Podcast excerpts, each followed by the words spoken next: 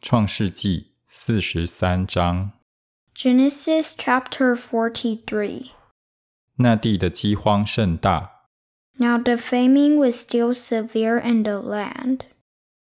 他们从埃及带来的粮食吃尽了。他们的父亲就对他们说：“你们再去给我提些粮来。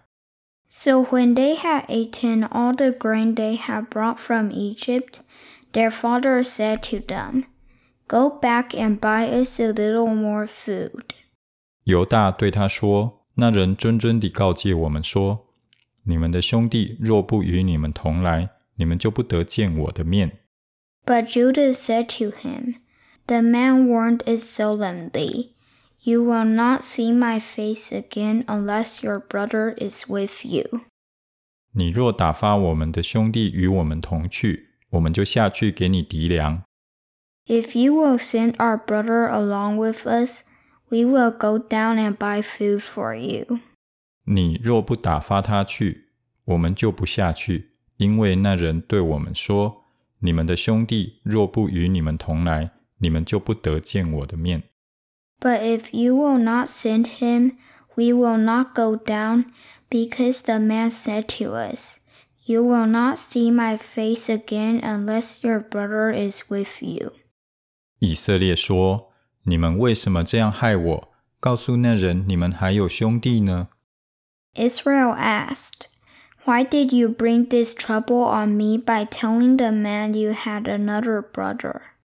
他们回答说：那人详细问到我们和我们的亲属，说：你们的父亲还在吗？你们还有兄弟吗？我们就按着他所问的告诉他。焉能知道他要说必须把你们的兄弟带下来呢？ They replied, The man questioned us closely about ourselves and our family. Is your father still living? He asked us. Do you have another brother? We simply answered these questions. How were we to know he would say, Bring your brother down here?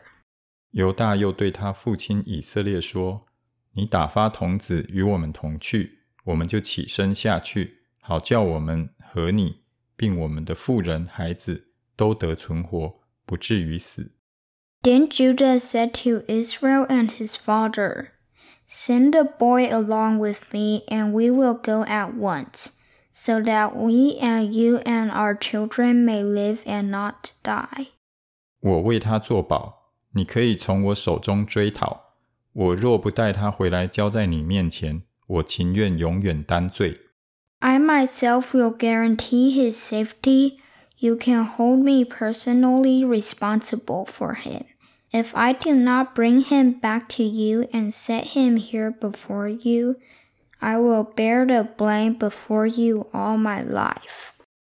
我们若没有耽搁，如今第二次都回来了。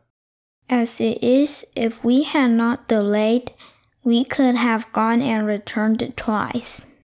他们的父亲以色列说：“若必须如此，你们就当这样行。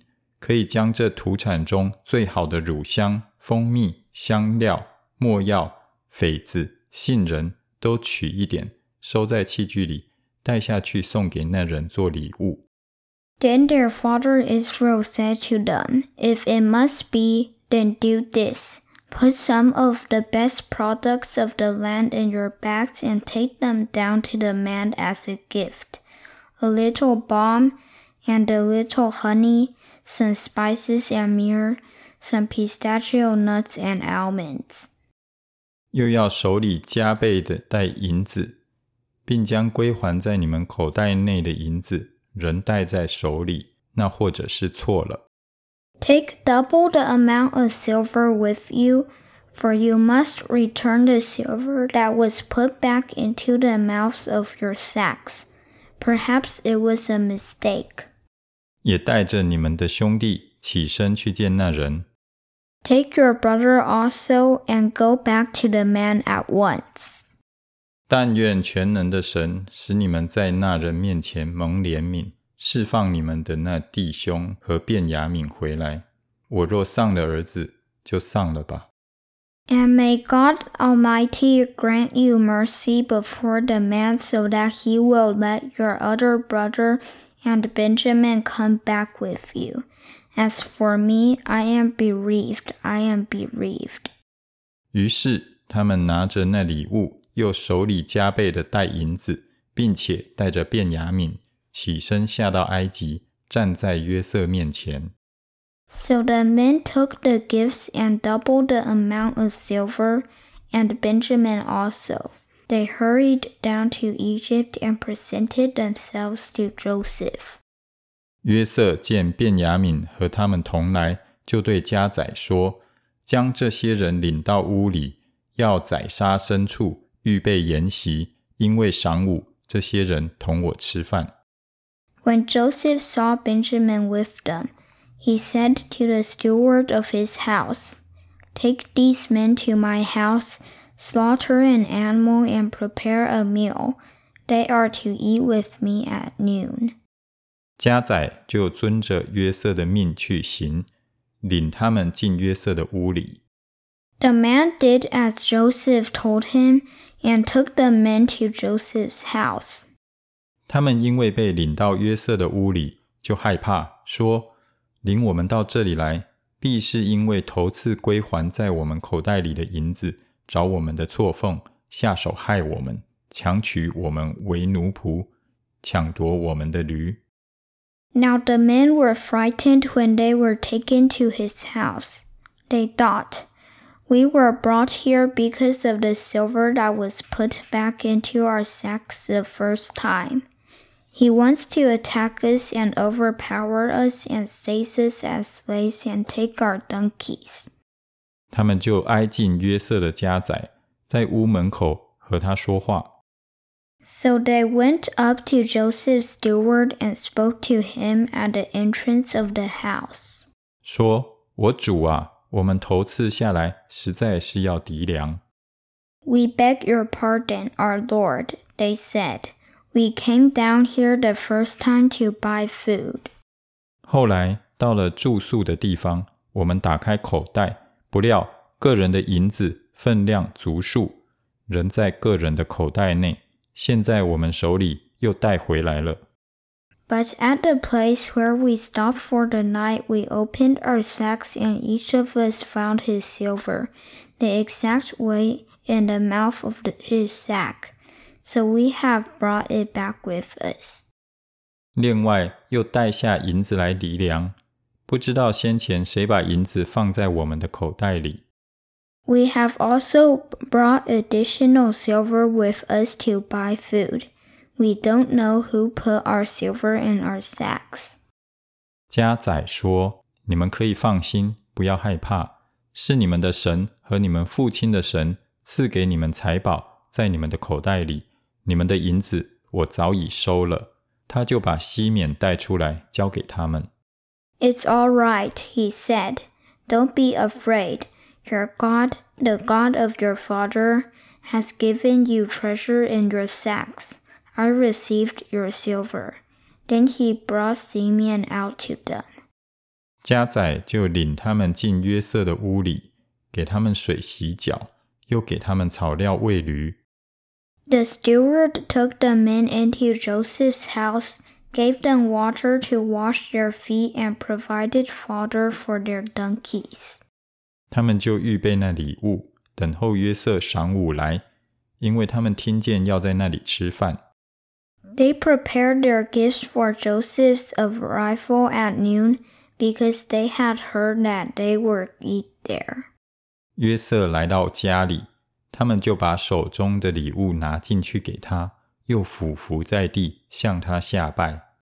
When Joseph came home, they presented to him the gifts they had brought into the house, and they bowed down before him to the ground.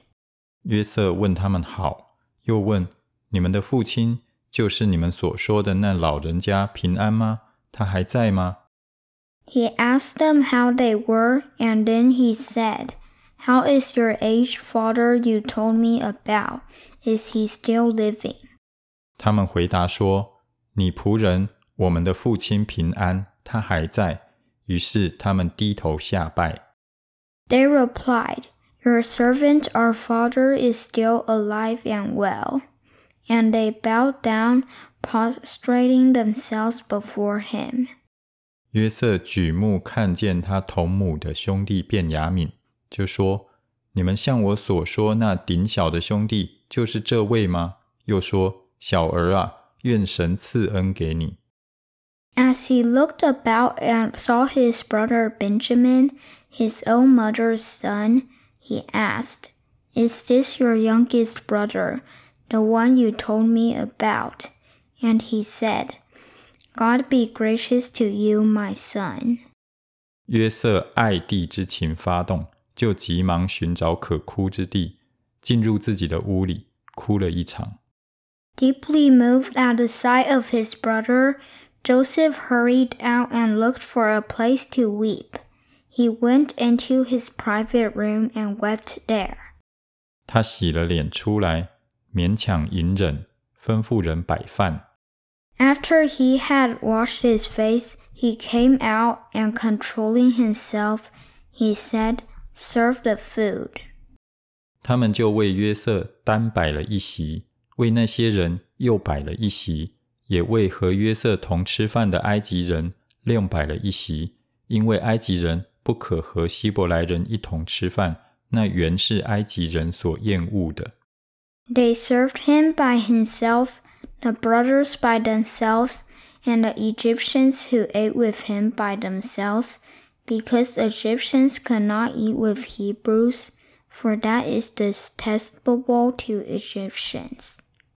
约瑟使众弟兄在他面前排列坐席，都按着长幼的次序，众弟兄就彼此诧异。The men had been seated before him in the order of their ages, from the firstborn to the youngest, and they looked at each other in astonishment. 约瑟把他面前的食物分出来送给他们，但便雅悯所得的比别人多五倍。他们就饮酒，和约瑟一同宴乐。When portions were served to them from Joseph's table, Benjamin's portion was five times as much as anyone else's. So they feasted and drank freely with him.